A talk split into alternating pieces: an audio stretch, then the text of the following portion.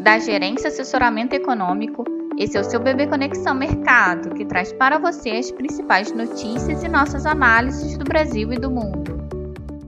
Bom dia, quinta-feira, 2 de setembro de 2021. Eu sou Adriana Lima e vou apresentar um panorama sobre os principais mercados. No exterior, os mercados operam mistos agora pela manhã, com os investidores já aguardando a divulgação do mercado de trabalho americano, chamado payroll, que será divulgado nesta sexta-feira.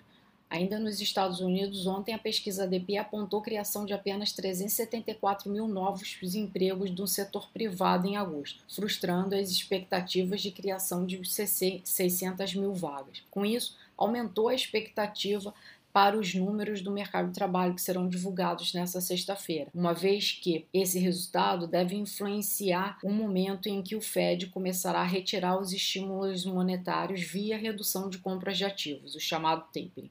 Além disso, hoje, às 9h30, serão divulgados os pedidos semanais de auxílio-desemprego, cuja estimativa é de alta em relação à semana anterior. Na zona do euro, a inflação ao produtor subiu 2,3% em julho ante junho, superando a previsão de alta de 1,3%. E no comparativo anual, a alta foi de 12,1%, acima dos 11 esperados.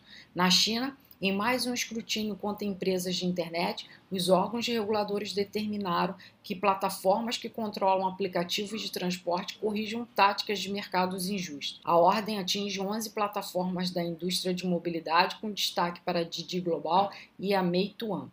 Na agenda do dia, nos Estados Unidos, serão aguardados a divulgação da balança comercial e encomenda à indústria, ambas referentes ao mês de julho. E, além disso, teremos também discursos de alguns dirigentes do Fed. Apesar da agenda do dia, a, toda a expectativa já fica para a divulgação do relatório de emprego amanhã nos Estados Unidos. Então, com isso, os mercados devem ter um dia de negociações em margens estreitas, porém com viés levemente mais positivo, com dólar se enfraquecendo ante as principais moedas e moedas emergentes, as bolsas continuando em trajetória de alta e as taxas dos treasuries majoritariamente em queda.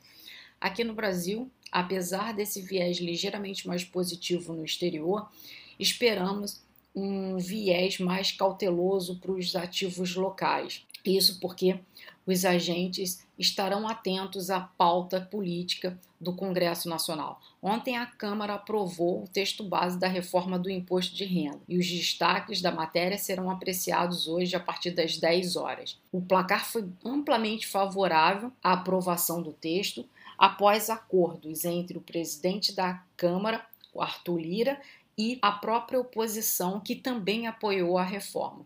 Foi designado que o imposto de renda so, so, sobre renda das empresas será reduzido escalonadamente de 15% para 8%. No global, no, na alíquota global, a queda deve ser de 25% para 18% do imposto. Entretanto, ainda precisa se aguardar a apreciação dos destaques hoje, das emendas, né, que, pode, que podem até mesmo alterar esse texto principal. Em relação à tributação sobre lucros e dividendos, a alíquota ficou em 20%. Esse é um dos pontos mais discutidos do projeto, que traz certos desconfortos para os investidores, porque deve afetar alguns setores, mas também há expectativa que possa essa alíquota pode ser reduzida nas emendas que serão votadas hoje de 20% para 15%.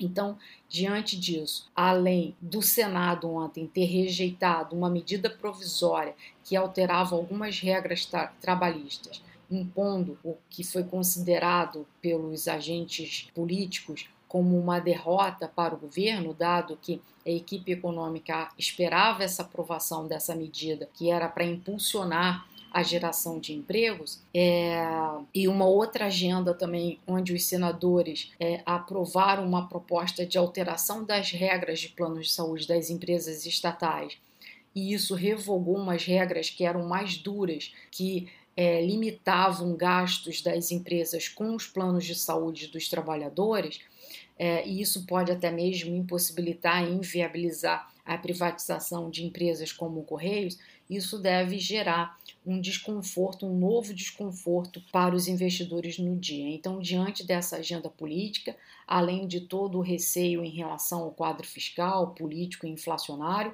a gente acredita que para os ativos locais deva prevalecer um viés de volatilidade com posições mais defensivas. Então, com isso, o dólar tende a se valorizar frente ao real, os juros devem continuar em alta, agregando prêmios de risco, e o Ibovespa em queda no dia.